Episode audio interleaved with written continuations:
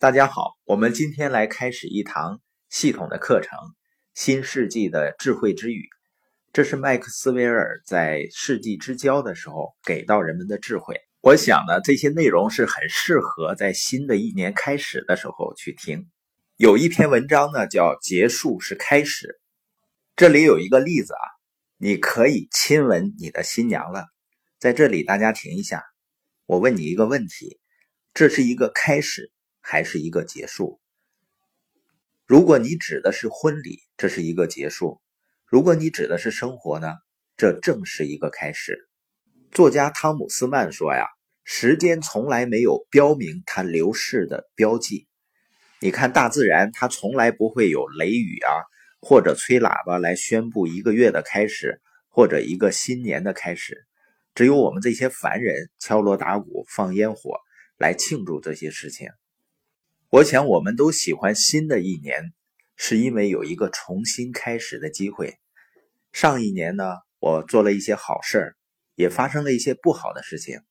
现在呢，我可以有一个全新的开始了，全新的日历，全新的一天，就像一张雪白的纸。这对我来说呢，是非常有吸引力的。好了，我又有一个新的机会了。然后呢，我们定下一个新年志愿。制定一个新年要达成的目标和规划。我不知道有多少书友定下了自己的新年志愿和新年目标的。当然呢，单纯的定下志愿、定下目标还是不够的，还要执行计划。有一个报道说呢，大多数的新年志愿平均只能持续十七天，只持续十七天，然后它就会消失了。那我们今天呢，正好是一月十八号，可能有些人在一月一号订立的新年志愿和目标呢，现在已经开始抛在脑后了。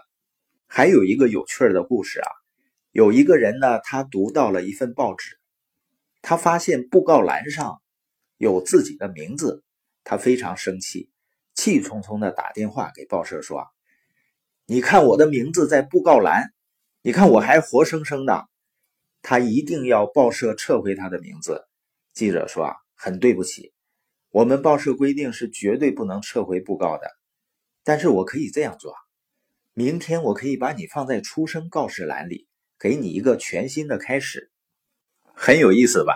我不会撤回你死了的消息，但是我可以给你一个重生的机会。如果我们真的能够回到出生栏重新开始一次，还真不错的。当然这是不可能的。”我们经常说，如果什么事情再重新开始就好了。但是在此时呢，在这一刻里，我们可以学到关于新的一年的智慧之语。我相信呢，这些智慧一定能帮助你迎接一个全新的开始。所以，对于还没有开始制定2018年规划和目标的朋友呢，我建议你一定从今天开始做出规划，否则的话呢。我说你是在向前混，好像不是很好听，但你绝对是拿自己和家人的未来开玩笑的，因为二零一八年很快就会过去。如果没有目标呢？你的明天就是在重复过去。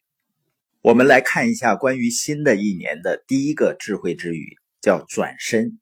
转身告别阻碍你实现潜能的阻力，转身走向帮助你达到潜能的方向。转身这个词呢，告诉我们要学会如何告别过去。